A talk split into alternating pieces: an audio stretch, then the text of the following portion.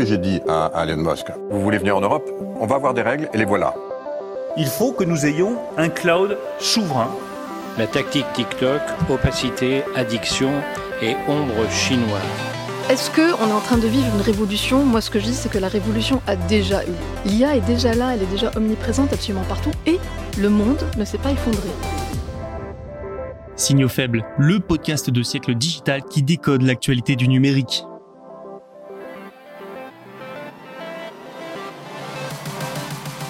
Bonjour à toutes et à tous, merci d'écouter cet épisode de Signaux faibles du mardi 21 novembre 2023. Voici les actualités du jour.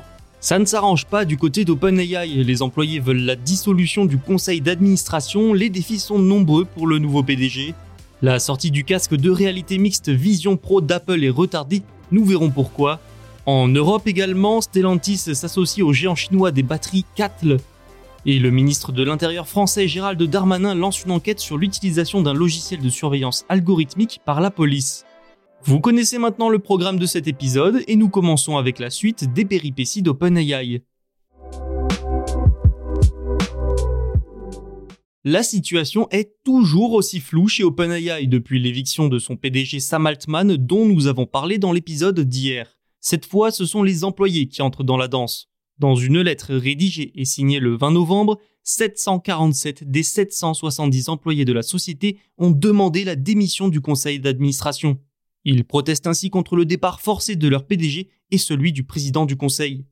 Ils expliquent dans leur lettre que, je cite, le processus par lequel plusieurs membres du conseil d'administration ont licencié Altman et retiré Brockman du conseil d'administration a mis en péril tout le travail effectué jusqu'à présent et a miné notre mission et notre entreprise. C'est quasiment tous les employés du spécialiste de l'IA qui ont signé. Leur souhait est de former un nouveau conseil d'administration. Et si l'actuel conseil ne cède pas à leurs revendications? Eh bien, les salariés concernés ont menacé de partir si ce n'est pas accepté.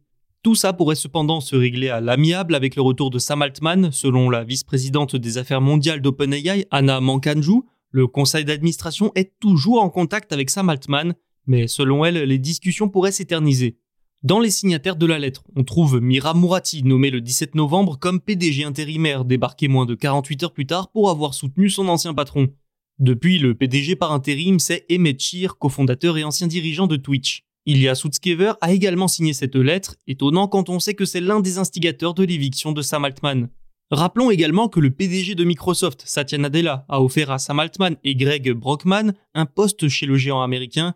Le dirigeant de la firme de Redmond a aussi précisé qu'il était possible d'accueillir d'autres employés d'OpenAI.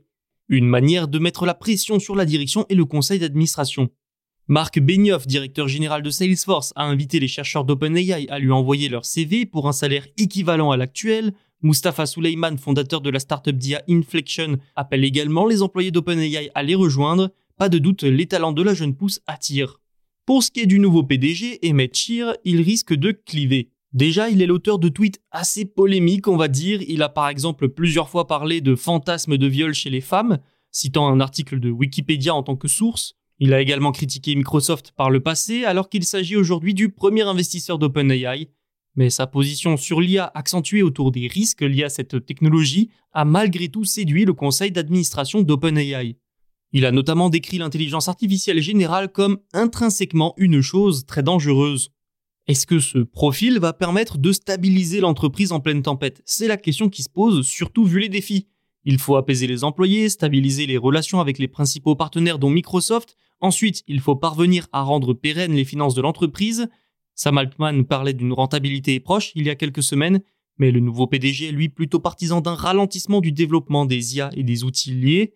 Dans ces conditions, parviendra-t-il à faire garder à OpenAI son avance dans l'intelligence artificielle?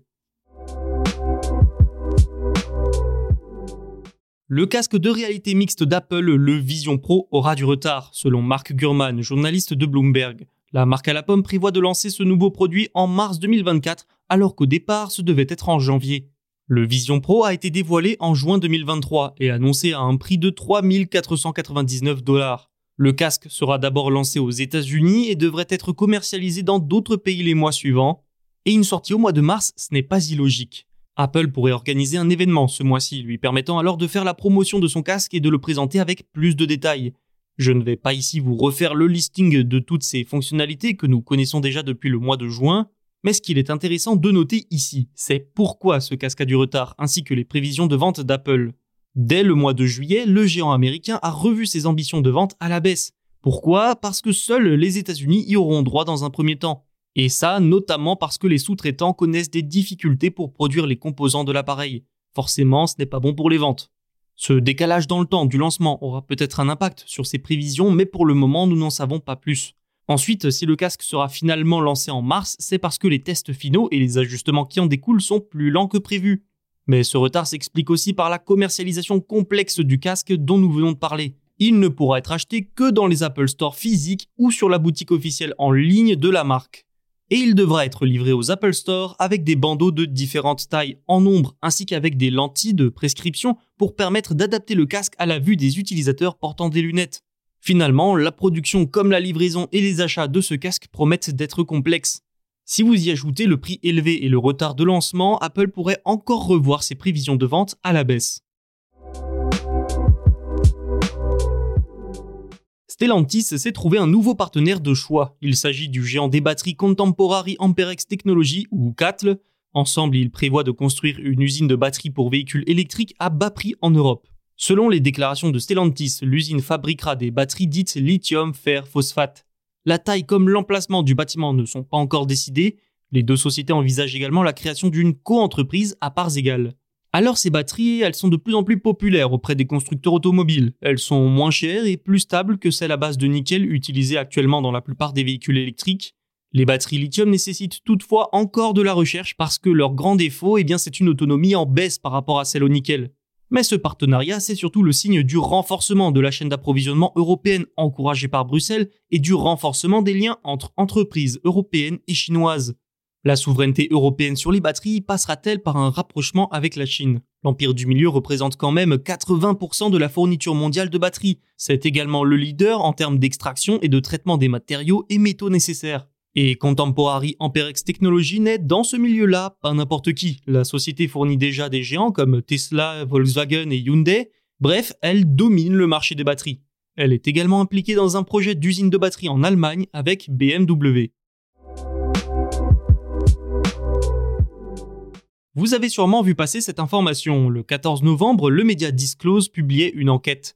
Enquête dans laquelle nous apprenions que la police nationale française utilise illégalement un logiciel de vidéosurveillance algorithmique, aussi appelé VSA, depuis 8 ans et édité par l'entreprise israélienne Briefcam. Problème, l'utilisation de la VSA sur le territoire français est strictement encadrée. Une loi autorisant son expérimentation jusqu'en 2025 est bien passée cette année, mais la reconnaissance faciale, ce n'est pas la même chose, est-elle toujours interdite? Rapidement, la Commission nationale de l'informatique et des libertés, la CNIL, a lancé une procédure de contrôle vis-à-vis du ministère de l'Intérieur. Quelques jours après tout ça, Gérald Darmanin a annoncé sur France 5 lundi vouloir lancer une enquête administrative sous trois mois sur l'usage de ce logiciel. Ce logiciel, il permet notamment de reconnaître automatiquement grâce à la vidéosurveillance un véhicule via sa plaque d'immatriculation. Mais ça permet également d'identifier une personne via des images capturées dans des lieux publics. Gérald Darmanin a déclaré, je le cite, Nous utilisons Briefcam comme d'autres logiciels, mais sous l'autorité d'un magistrat. Mais non, à ma connaissance, nous n'utilisons pas de reconnaissance faciale. Le ministre compte donc dissiper tout soupçon grâce à cette enquête administrative. Si la VSA permet de détecter des situations anormales, la reconnaissance faciale va beaucoup plus loin. Dans le AI Act, le règlement européen sur l'intelligence artificielle, actuellement en discussion, les logiciels de reconnaissance faciale qui utilisent de l'IA feraient partie des systèmes interdits en Europe. Il s'agirait d'un risque trop important pour la liberté individuelle comme collective. Mais cette ligne peut encore bouger, le texte étant toujours en discussion et certains pays élus ne seraient pas contre. Cette affaire fait donc revenir sur le devant de la scène ce débat sur l'autorisation ou non de la reconnaissance faciale. Débat, vous l'avez entendu, qui sera en partie tranché par la version finale du AI Act attendue dans les prochaines semaines.